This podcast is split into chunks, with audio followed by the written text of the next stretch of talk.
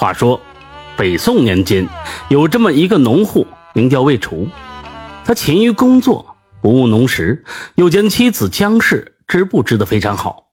数年之后呢，夫妻两个便攒下了数十贯的闲钱。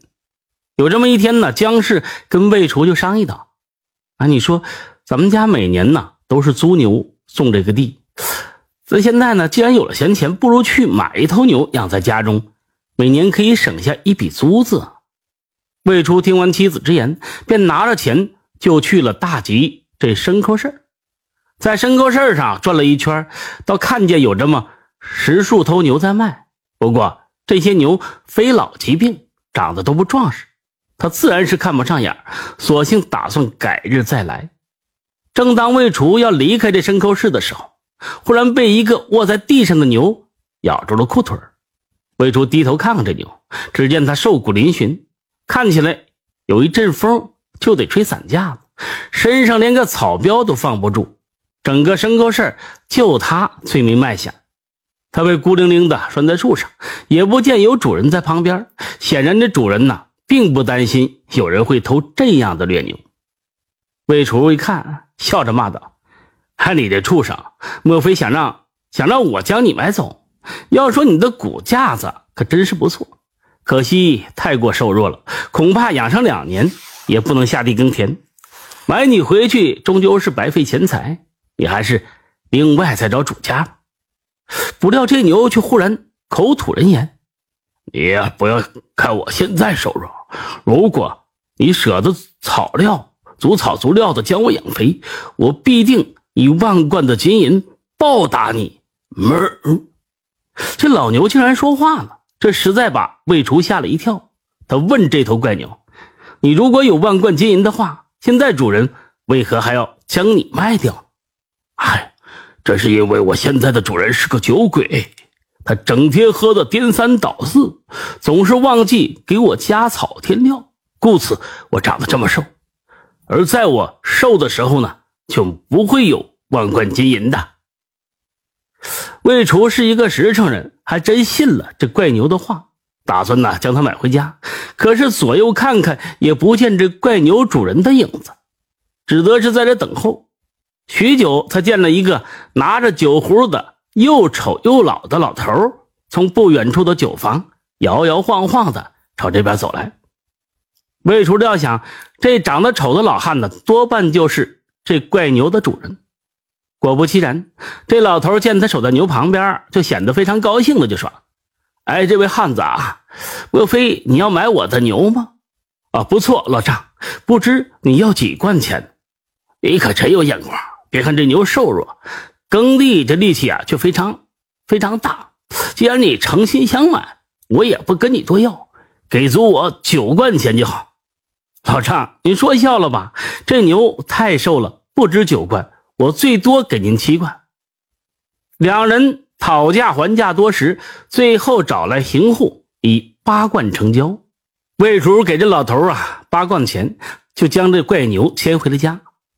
他媳妇姜氏啊，见他买回这样一头瘦弱的牛，便抱怨他真没有眼光。魏竹笑着就跟姜氏解释买这头牛的始末缘由。姜氏听完，瞪大了眼睛，就说：“当家的。”你不是中了江湖骗子的障眼法吗？世界上哪有牛会说话的道理？这肯定是卖牛人故意哄骗你买牛的伎俩。若不然，这样品相的牛，五贯钱恐怕都没有人要。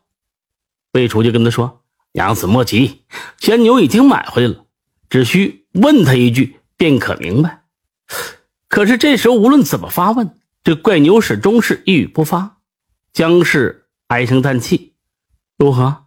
你果真是上当了吧？赶紧去这牲口市找那卖牛的人，把钱讨回来吧。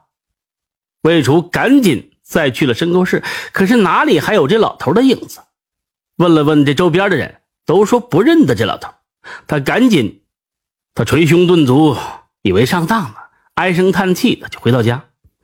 姜氏一看他这模样，就知道他没有找到这卖牛的人，便说：“这牛瘦的皮包骨头，说不上哪天就没了。”不如趁早卖掉，还不至于把钱都亏完。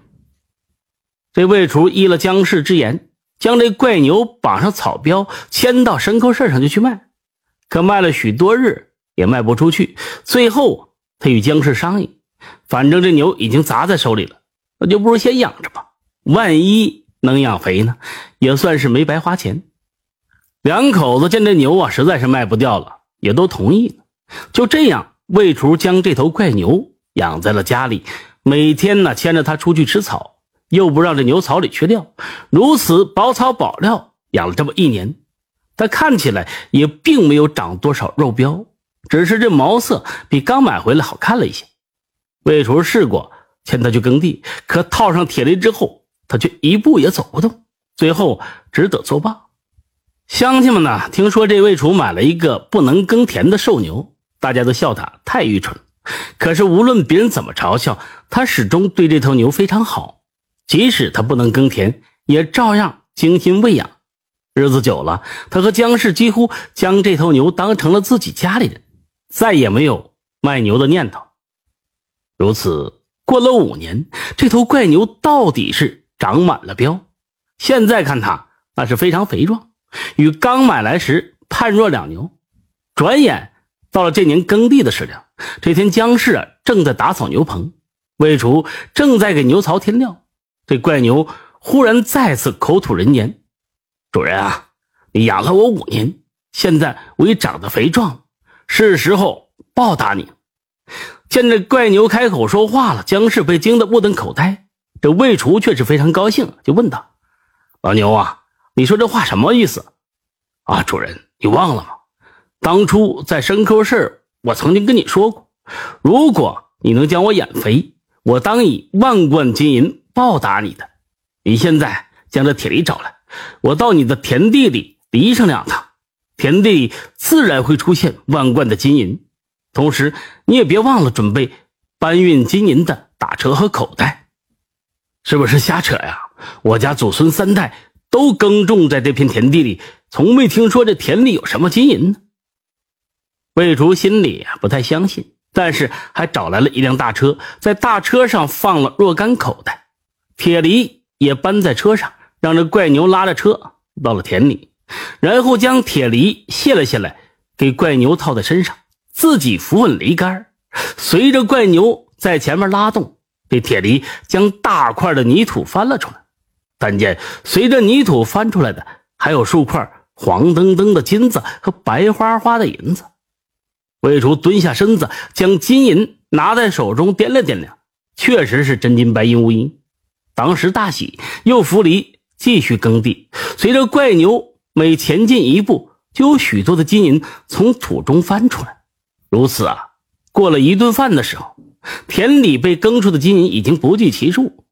魏竹心中自然是欢喜无限，还当让这怪牛接着耕地，却听到有人叫道：“牛儿，差不多了，快快随我回家吧。”这怪牛听了这话，就停住了脚步，不再拉犁。魏厨循声望去，赫然发现说话之人就是当初卖给他牛的、长得非常丑的老头。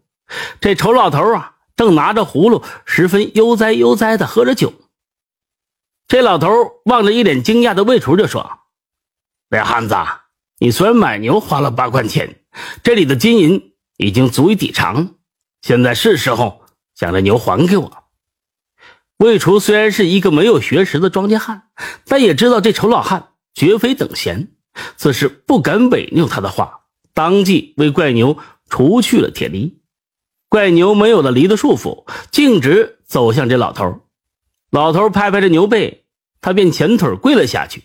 这老头很轻松的就骑了上去，随后只见这头牛四蹄攒动。竟然腾空而起，载着这丑陋的老头消失在天边，留下魏厨是一脸的愕然。魏厨怎么想也想不明白这究竟是怎么回事，只是隐隐约约觉得这丑老汉跟自己当年年少的时候搭救过的一个乞丐长得非常相仿。由于田地里满是金银，他恐怕被别人看见。所以呢，不敢久待，当即拿着口袋将这金银装上大车，自己呀拉回了家。姜氏一看真有这么多的金银，也是欢喜无限。